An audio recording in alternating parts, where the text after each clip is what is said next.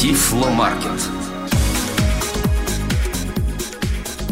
Добрый день, вы слушаете новости и обзоры компании Elite Group, выпуск 8, март 2012 года. И сегодня у микрофона сибирская часть компании Elite Group Евгений Корнев из Кемерово и Светлана Васильева из Новосибирска. А Олегу Шевкуну мы желаем скорейшего выздоровления и надеемся услышать его уже в ближайших подкастах. Основная тема нашего сегодняшнего подкаста – это Брайль в самых различных его представлениях. Ну, а начнем мы, как обычно, с новостей. Ну, сначала, я думаю, следует отметить, что а, в пятом выпуске подкаста, который был посвящен конференции в Нижнем Новгороде, а, уже а, шла речь о том, что Freedom Scientific выпускает два новых бралевских дисплея, поэтому а, мы еще раз скажем, что те, кто хочет более подробно о них узнать, может еще раз послушать пятый выпуск подкаста, посвященного тифлоконференции в Нижнем Новгороде. Вот. Ну, а сегодня мы будем говорить не столько о брайлевских дисплеях, сколько о самом компьютерном брайле, ну, а пока сейчас немножко о других новостях. Компания Elite Group представляет складной настольный видеоувеличитель VisioBook. Это продукт компании Baum. И э, на самом деле он выглядит как небольшой такой ноутбук, он весит всего 3,5 килограмма, и вы можете его спокойно носить с собой, брать с собой в путешествие или использовать его, допустим, в университете или в школе. Вы можете легко переходить из аудитории в аудиторию с этим устройством. И его особенность в том, что вы можете использовать VisioBook как для удаленного просмотра, так и для близкого просмотра. Например, а, если вы хотите посмотреть на доску или на презентацию во время занятий, вы можете просто повернуть камеру и это сделать. Вам доступно достаточно много настроек, но при этом устройство достаточно легкое в управлении. Если вы хотите узнать о нем больше, то зайдите на наш сайт и обязательно почитайте. Да, напомню для тех, кто еще не знает, э, адрес компании Elite Group www.elitegroup.ru И там э, для каждого продукта есть свой собственный раздел. Вы можете туда зайти и найти там и документацию на русском языке, и э, ролики с видеопрезентациями, ну и просто почитать описание продуктов. Компания Elite Group представляет новый для российского рынка продукт Dolphin Guide. Производитель – британская компания Dolphin Computer Access. Если вы только начинаете пользоваться компьютером или никогда с ним не работали, то Dolphin Guide для вас, особенно если у вас нет времени или возможности изучать все сложные функции компьютера. Каждая операция с компьютером становится простой. Вы можете легко писать и читать сообщения, а, создавать и читать свои тексты, можете работать в интернет, Dolphin Guide управляет всеми вашими действиями. То есть, например, вам даются легкие инструкции. Чтобы создать сообщение, нажмите 1. Чтобы выйти в интернет, нажмите 3 и так далее. То есть благодаря Dolphin Guide вы никогда не запутаетесь в своих действиях, всегда будете уверены, что вы все делаете правильно. Кроме того, Dolphin Guide настраивается индивидуально для потребностей конкретного пользователя. Вы можете изменять настройки голоса, менять скорость речи, э, тон. Также вы можете увеличивать текст на экране, можете выбирать цвет фона, подсветку и так далее. Мы обещаем, что в одном из ближайших подкастов постараемся показать вам полную демонстрацию этого продукта. Ну что же, о технических новостях мы немного уже поговорили. Перейдем к страничке Elite Group в социальной сети Facebook. facebook.com slash Group. Если вы еще не послушали наши специальные выпуски, посвященные школе тифлокомпьютеризации в Нижнем Новгороде, то вы можете их скачать как на нашей страничке Facebook, так и на странице компании Group. На странице Facebook уже появились, так сказать, постоянные слушатели, постоянные посетители. Я думаю, их даже можно э, назвать. Вот ты можешь отметить наиболее э, часто появляющихся на странице Group в Facebook людей? Да, поэтому можем э, передать приветы Михаилу Шишминцеву, Андрею Поликанину, Алексею Любимову, Наталье да. Мир, да, потому что они не только заходят на страницу, но еще и регулярно оставляют какие-то комментарии или даже пожелания. То есть э, складывается такое реальное интерактивное общение, то есть когда компания что-то выкладывает, пишет какие-то новости, а люди это все слушают, читают и пишут свои комментарии.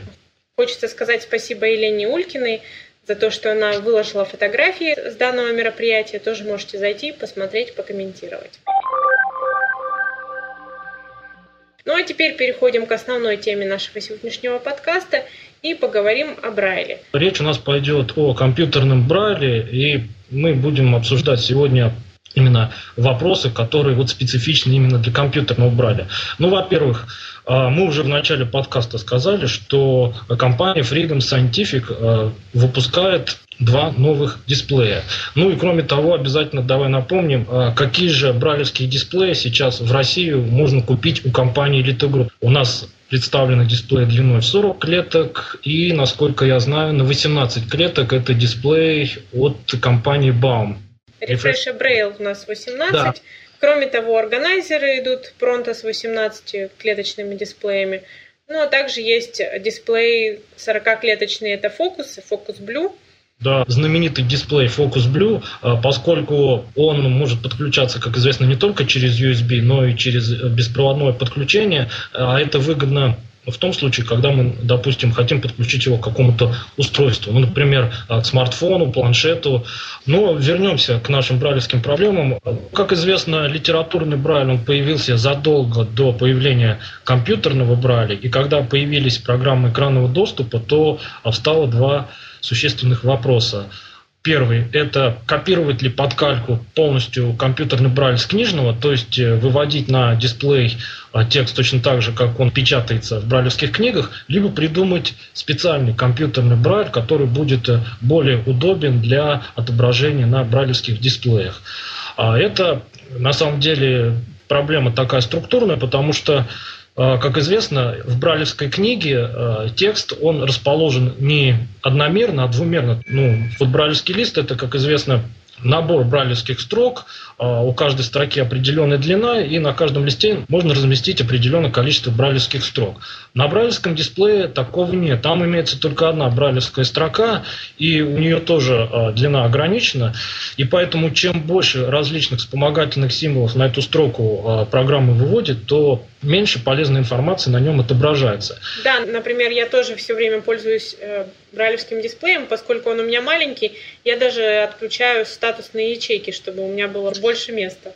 Да, вот Светлана на самом деле уже затронула первый ключевой вопрос, о котором э, обязательно нам нужно поговорить для тех, кто покупает бралевский дисплей.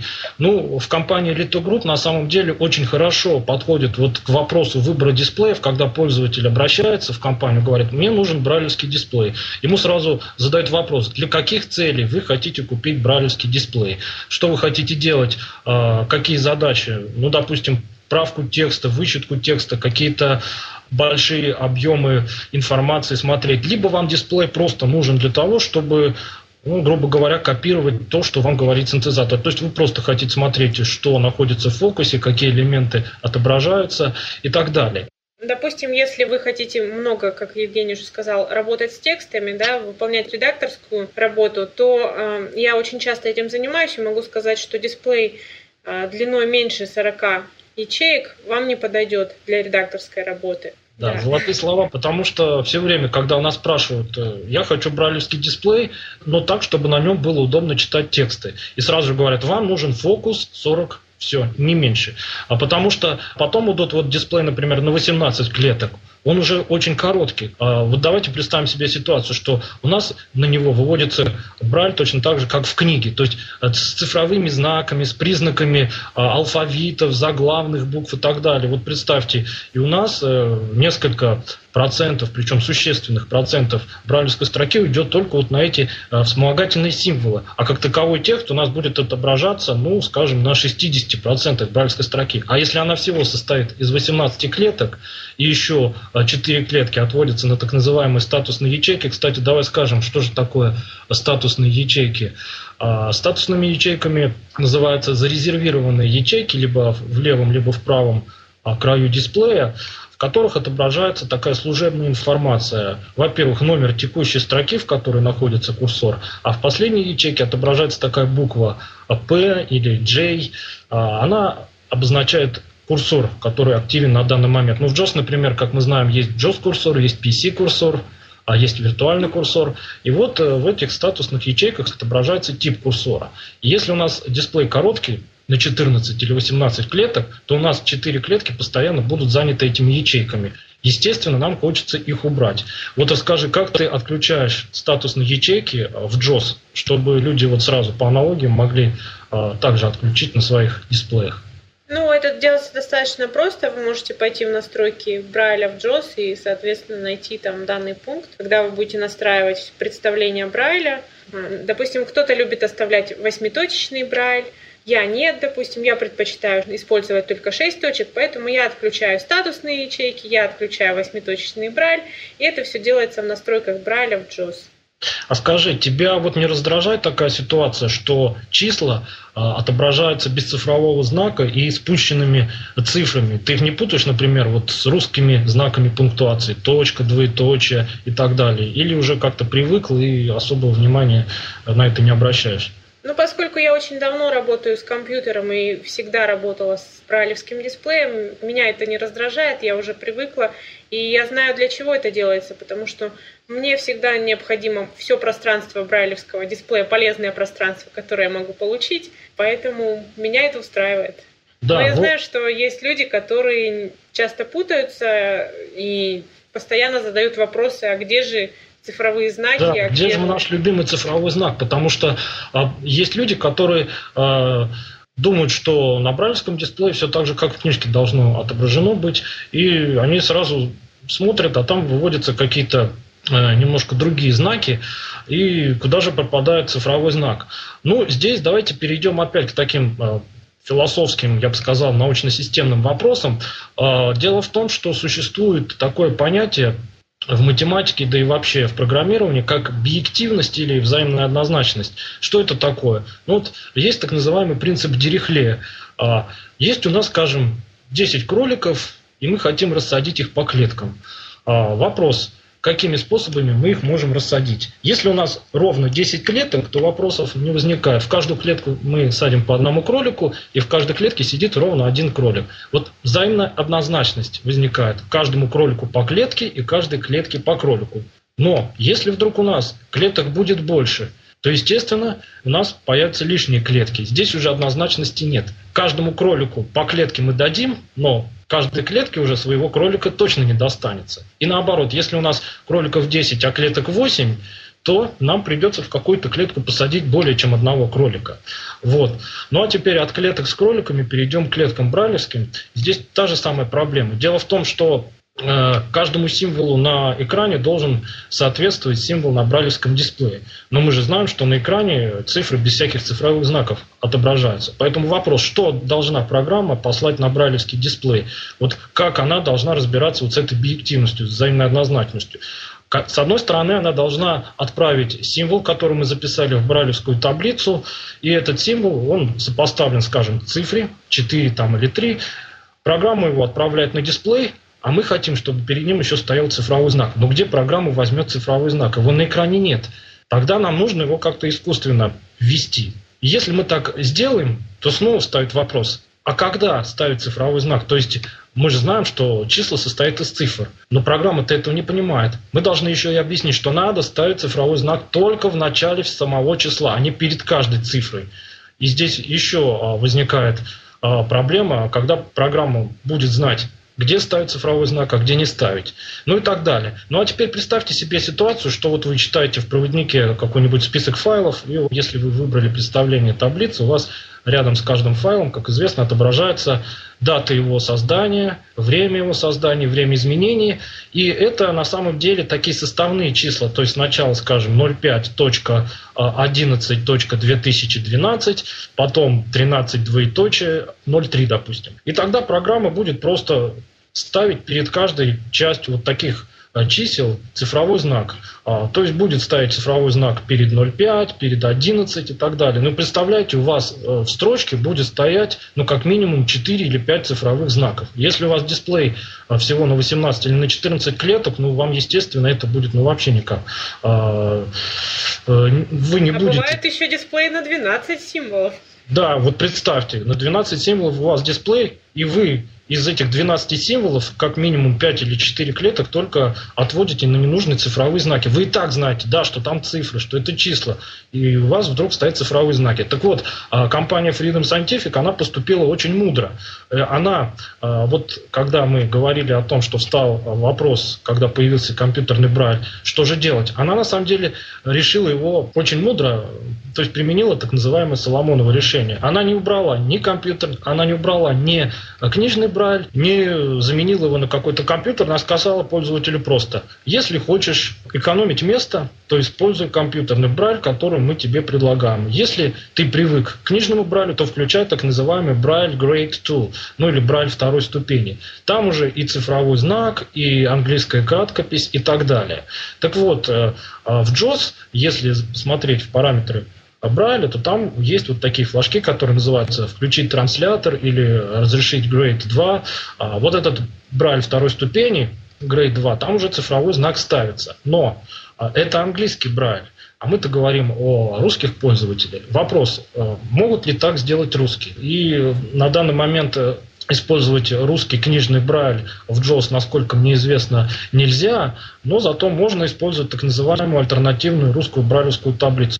У некоторых пользователей как раз возникает вопрос, почему, когда они делают настройки Брайля, у них есть выбор из двух таблиц – Rus Unicode и Rus Alternative. Чем да. они вообще отличаются и что это такое, и какую нужно выбирать? А, тут дело вот в чем. А, если кто-то помнит еще старые версии JOS, ну, даже 7, 8, то там каждому символу можно было сопоставить только одноклеточный брайлевский символ. Ну, скажем, а, если у вас э, в книжном брайле какой-то символ состоит из двух или трех знаков, то в JOS 8 и ниже этого нельзя было делать. Там можно было сопоставить только один знак. И вот э, была придумана... Допустим, специально... допустим если мы говорим о знаке процент, да, то он да. состоит из нескольких символов, но в компьютерном брайле это только один символ. Да, это был только один символ. Но начиная с JOS 9, Freedom Scientific ввела поддержку многоклеточных символов. И вот тогда я написал вот эту э, таблицу Rus Alternative и мы ее добавили в JOS, начиная с версии 9. И в эту таблицу я записал уже многоклеточные представления брайлевских символов. Кроме того, я туда записал даже такие специальные знаки, как э, собака, которые уже появились вот с рассветом интернета. А собака, нижнее подчеркивание, они тоже на самом деле а, не из одного знака, а из нескольких состоят. И если вы вот эту таблицу Rus Alternative выберете, то у вас будут уже более привычные вводиться скобки, а, знаки процента, знаки подчеркивания собак.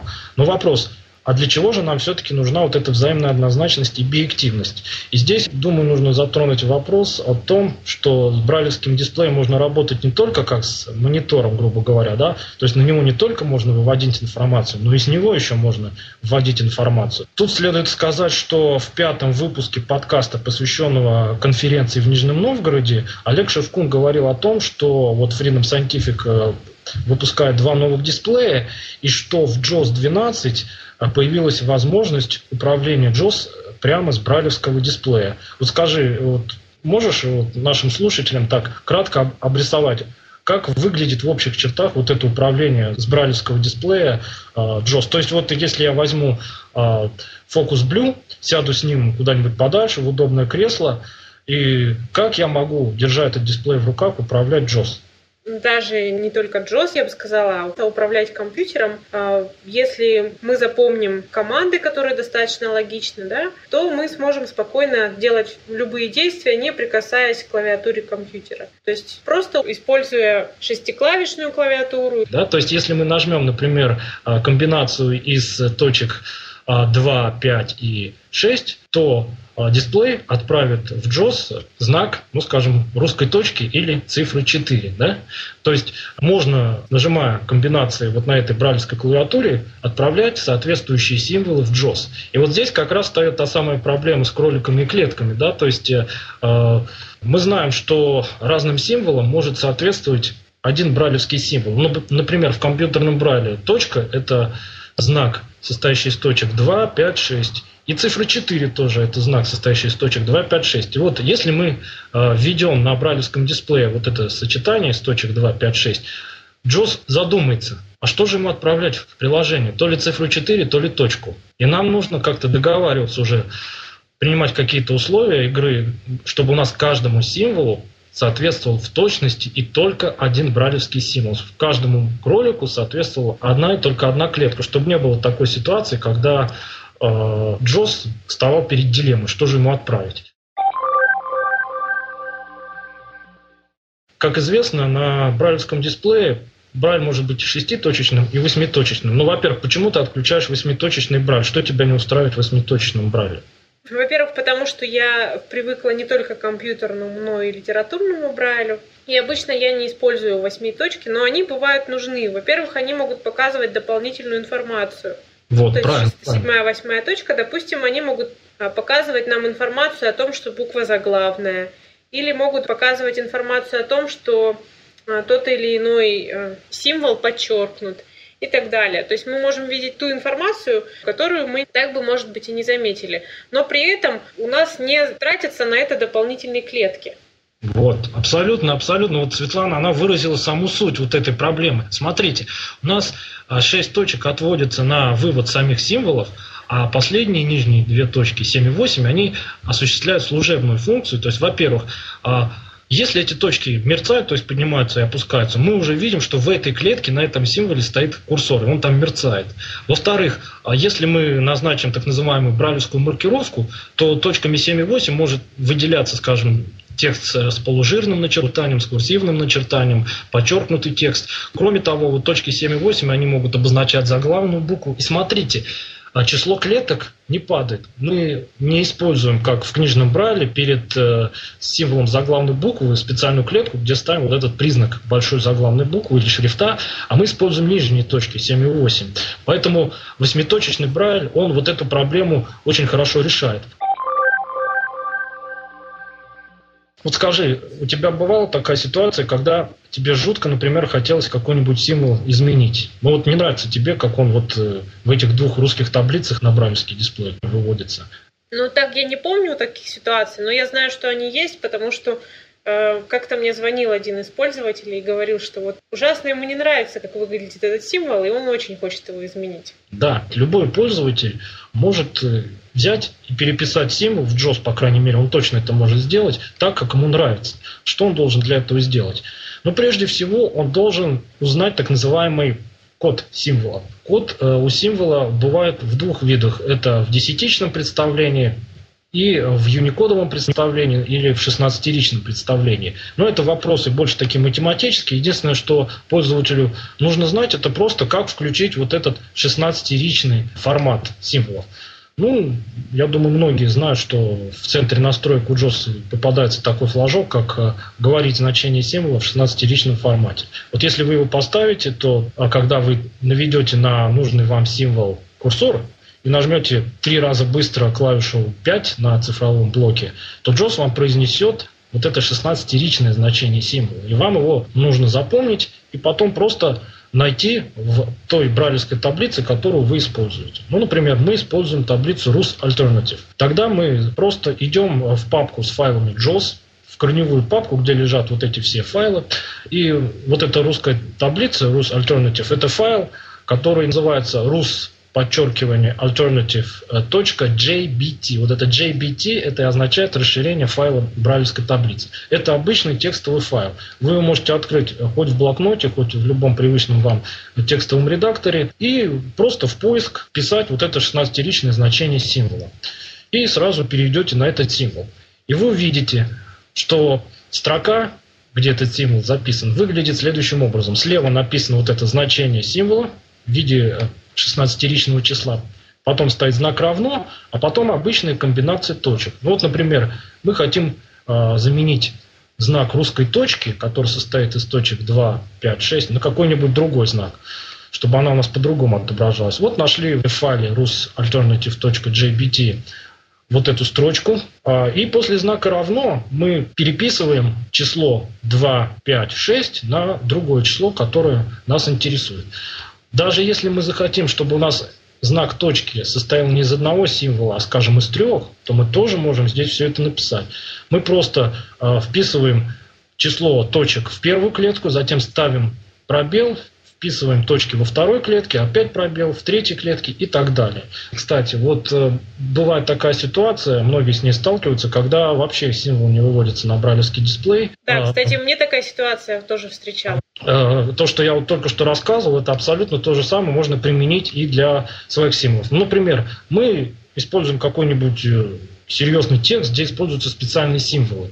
Джос изначально его не знает, этот символ. Но мы хотим завести для него специальное брайлевское представление, чтобы он у нас выводился на брайлевский дисплей. Как быть? Ну, быть на самом деле точно так же. Мы снова включаем 16-ричное э, значение для символов в настройках JOS, наводим на этот символ курсор, три раза быстро нажимаем циферку 5 на цифровом блоке, JOS нам сообщает значение этого символа. Мы идем снова в этот файл rus подчеркивание alternative.jbt, Открываем его в текстовом редакторе и находим секцию, которая называется, если я не ошибаюсь, Cyrillic Symbols, э, ну, что-то типа этого, либо Russian Symbols. Э, ну, я думаю, вы догадаетесь. В общем, находите секцию для кириллических знаков. И либо в начало этой секции, либо в конец вписываете следующую строчку. Пишите буковка U английская, потом плюс, потом вставляете вот это 16-ричное значение, допустим, 108 АБ. Пишите равно, а дальше вот просто пишите, как в школе, в виде точек, а, то представление для вашего символа, который вы хотите а, завести. Например, мы хотим, чтобы символ состоял из двухклеточного знака. В первой клетке у нас а, стояли точки 4 и 5, а во втором точки 1, 5. Тогда после равно мы так и пишем без пробела 4, 5, потом ставим пробел 1, 5. И все, после того, как вы сохраните эту таблицу, у вас уже именно так будет вот этот ранее неотображаемый символ отображаться на вашем брайлевском дисплее. Я думаю, это особенно важно знать тем, кто изучает иностранные языки и пользуется брайлем, потому что в некоторых иностранных языках встречаются такие специальные символы, которые да, необходимо... Да, диакритические знаки и всевозможные такие вот, когда, например, буква э, вроде бы одна и та же, но вот, например, в греческом алфавите есть э, буква эпсилон а, определенного начертания, а есть буква эпсилон стандартного начертания. Вот, и нужно как-то обзаводиться брайлевскими символами для этих знаков. Да, ну, то же самое относится, допустим, к французскому языку. Да, вот, и поэтому вы можете просто все эти знаки, как вам нравится, как вы привыкли, ну, вы, допустим, читаете учебники в книжном брайле, там видите, как эти знаки отображаются, никто вам абсолютно не мешает. То же самое вписать в вашу брайлевскую таблицу, вот этот файлик э, с расширением JBT, и он у вас будет точно так же, как вы захотите, так и он будет выводиться э, на ваш брайлевский дисплей. Ну а теперь, наконец, давай поговорим о таких уже не технических, а общечеловеческих вопросах. Вот часто, когда пользователю э, предлагают э, обзавестись брайлевским дисплеем, он говорит, ну а что мне такого даст брайлевский дисплей? Ну вот я пользуюсь синтезатором речи, мне замечательно и хорошо. Оплатить вот такие большие деньги за дисплей, э, я бы еще и подумал, но скажите, а что мне это даст? Это зависит опять, возвращаемся к тому, о чем мы немножко вначале упоминали, да, от тех задач, которые человек перед собой ставит. Если человек много работает с текстами, или если он изучает иностранные языки, или если он работает с математикой, то есть когда просто синтезатора речи ну, недостаточно для эффективной работы – то тогда, конечно, брайлевский дисплей необходим. Кроме того, ну, реально повышается грамотность. Когда вы просто слушаете все время, слушаете, да, вы не отдаете себе отчета в написании слов, и тогда и вы начинаете писать их так, как вы слышите. Да, вот э, доходит даже иногда ситуация до смешного, когда люди, например, используют какой-нибудь синтезатор, ну, он им произносит такие иностранные слова, там, Windows э, и так далее, и, и люди, не зная, как эти слова пишутся в реальности, они начинают писать в рассылке э, вот эти слова так, как они себе представляют, и они пишут, например, Windows и так далее, то есть они вот думают, что, ну, как синтезатор сказал, так я и должен написать, как они выглядят. На самом деле, э, все-таки существует такое странное странное понятие, как а, зрительное восприятие даже у незрячих, да, когда люди постоянно читают что-то, читают книги по Брайлю или пользуются брайлевским дисплеем, все равно у них э, в мозгу идут отпечатки того, как слово пишется, то есть получается образное представление слова, да, его написание, и тогда мы уже э, более грамотно начинаем писать. Да, ну э, дело в том, что если говорить о брайлевских дисплеях от Freedom Scientific, то те, кто дисплей сами видели, они знают, что над брайлевской строкой еще идет два ряда таких кнопочек, вот над каждой клеткой еще расположена кнопочка. И вот эти кнопочки, они на самом деле очень и очень полезны. А, и они имитируют не что иное, как щелчки мышью. Кроме и... того, когда мы редактируем текст, тоже это ускоряет нашу работу, потому что ну, пока мы там стрелочками, там, да, перепрыгивая, найдем, где у нас ошибка, и исправим ее. На брайлевском дисплее вы просто можете щелкнуть курсорной кнопочкой, курсор перепрыгнет на нужный вам символ, вы спокойно будете с ним работать. Да, а JAWS еще позволяет, кстати, связать брайлевский курсор с курсором на экране. И тогда вот если вы этими кнопочками будете перемещать курсор по брайлевскому дисплею, то вслед за ним будет двигаться и курсор на экране. Вот если вы по тексту двигаетесь, то курсор будет управляться не стрелками на клавиатуре, а именно вот этими кнопочками перемещения брайлевского курсора или роутинг, а, ну или кнопками роутинга, как его еще называют. Вот поэтому брайлевский дисплей вот с такими кнопками над брайлевской строкой на самом деле реально просто повышает скорость взаимодействия с текстами и с другими объектами. Кроме того, если вы где-то учитесь, да, и вам необходимо записывать лекции, и вы используете ноутбук или нетбук для того, чтобы лекции писать, то вам тоже очень удобно будет пользоваться брайлевским дисплеем, если вы хорошо брайлем владеете. Таким образом, вам не придется сидеть и делать так, что в одном ухе у вас наушник, другим ухом вы слушаете преподавателя, а вы можете спокойно отключить звук, синтез речи и пользоваться только брайлевским дисплеем. Я, например, активно это использую, когда я веду лекции или делаю PowerPoint презентации. Я просто отключаю речь в Джози и пользуюсь только брайлевским дисплеем. Таким образом, я могу полностью управлять ситуацией и, собственно, меня ничто не отвлекает от работы, и моих слушателей тоже. Ну и еще один важный вопрос, который постоянно задают, вот когда встает речь о покупке брайлевских дисплеев. А почему же они такие дорогие? Ну, во-первых, производство самих брайлевских модулей – это достаточно дорогостоящее. Во-вторых, все-таки производство брайлевских дисплеев, оно не такое массовое, да, аудитория достаточно узкая, и это тоже повышает стоимость. Но если говорить о компании Freedom Scientific, например, сколько, наверное, года два назад уже когда выяснилось, что в Америке всего около 10% незрячих используют Брайль, то компания Freedom Scientific решила поддержать развитие Брайля и очень существенно снизила стоимость своего популярного дисплея Focus Blue. И таким образом он стал гораздо доступнее большему количеству пользователей. Да, и здесь э, вот Светлана уже сказала, что производство брайлевских модулей очень затратно. А я только хочу уточнить, а почему же оно, собственно, такое затратное? Ну, если мы опять посмотрим на наш брайлевский дисплей длиной в 40 клеток, и мы знаем, что в каждой клетке у нас имеется 8 брайлевских точек. Теперь просто элементарно подсчитываем. В каждой клетке у нас 8 точек, а клеток всего 40. Значит, сколько в один только лишь брайлевский дисплей нужно встроить движущихся точек? 320. 320, да. И обратите внимание, эти точки должны быть четко сбалансированы нужно, чтобы каждая из этих 320 точек, она работала идеально и э, поднималась на ту же высоту, что и остальные точки. И вот эти кинематические модули, элементы вот этого движения, поднятия точек, они должны быть очень и очень тонко отстроены и отрегулированы. И э, двигаться вот эти точки должны вообще идеально и без проблем. Потому что вы должны комфортно себя ощущать, когда вы читаете Брайль. Вы не должны отвлекаться да, на какую-то Да, например, да, ну, вопрос его постоянно люди задают. А что делать, если вот эти модули износились, они стали туго подниматься, проходить? Нам очевидно, что надо что-то делать. Что же делать? У нас в городе никакого нет сервиса, который будет заниматься каким-то непонятным брайлевским дисплеем. А я его купил в Москве у компании Elite Group, и что же, мне теперь его выбрасывать или как-то решать проблему? Так вот, на самом деле, компания Elite Group пользователь никогда не бросает. И если у вас такая ситуация с дисплеем произошла, то вы можете связаться с компанией, и у вас этот дисплей заберут он приедет обратно в Москву, там с ним проведут э, вот эти вот ремонтные какие-то действия.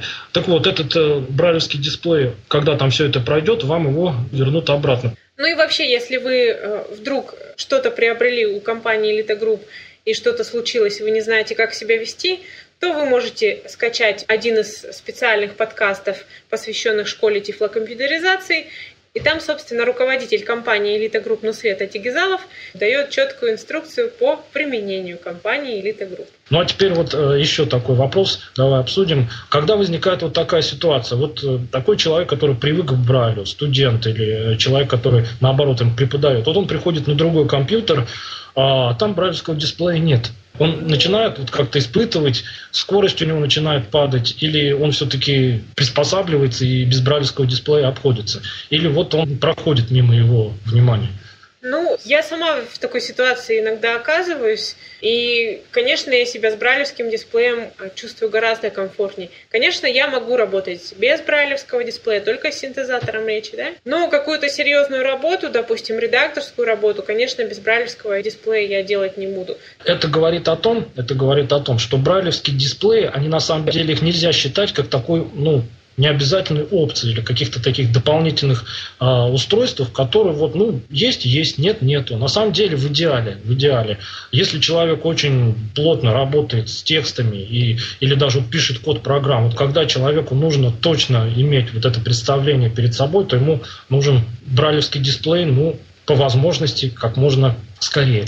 Ну и теперь последний вопрос, самый, который нам осталось обсудить, это мы все говорим о таких вот дисплеях, как Focus Blue 40, а, но есть ведь еще и маленькие дисплеи на 14, на 12, на 18 клеток. Вот встает вопрос, а для чего они нужны? На самом деле, опять возвращаемся к вопросу да, о целях и задачах, которые мы всегда ставили, ставили и при выборе брайлевских принтеров, и сейчас при выборе брайлевского дисплея. Все зависит от задач. Маленькие дисплеи очень удобно использовать с мобильными устройствами. Да. Или брать их с собой в путешествие. То есть у всего есть свое назначение, и нужно просто определиться, что вам больше нужно. Ну что же, если подводить окончательный итог нашему сегодняшнему разговору о компьютерном брайле, надо отметить то, что брайлевские дисплеи, они э, на самом деле вещь я бы так сказал, ну, есть такая пословица, автомобиль не роскошь, а средство передвижения. Да? Поэтому, несмотря даже на то, что они стоят вот таких больших денег, это вовсе не какие-то вот такие излишества и устройства, которые вот только для тех, кто может ну, его себе позволить. А это действительно вещь, которая должна у э, любого человека, который работает э, с тифлокомпьютерами, ну, или с обычными компьютерами посредством скринридеров, он должен иметься в идеале. Кроме того, э, Дисплеи существуют разные. Стандартным является 40-клеточный дисплей. А компания Elite Group продает на данный момент дисплеи на 40 клеток, на 18 клеток. И я думаю, когда вот уже появятся первые образцы вот этих новых дисплеев от Freedom Scientific, а будут еще более компактные варианты. Это дисплеи от Freedom Scientific на 14 клеток. Вот. То есть, естественно, чем дисплеи меньше, чем он короче, тем он дешевле стоит. Но с другой стороны, чем он короче, тем, тем меньше, меньше вы получаете информации. Главное, чтобы вы понимали задачи, для которых вы собираетесь брайлевский дисплей использовать. И если да. вы владеете брайлем, активно его используете, то, скорее всего, вам необходим брайлевский дисплей. Вот. И мы сегодня как раз и старались в этом подкасте обрисовать вот такие всевозможные ключевые вопросы, которые с компьютерным брайлем, с брайлевскими дисплеями связаны.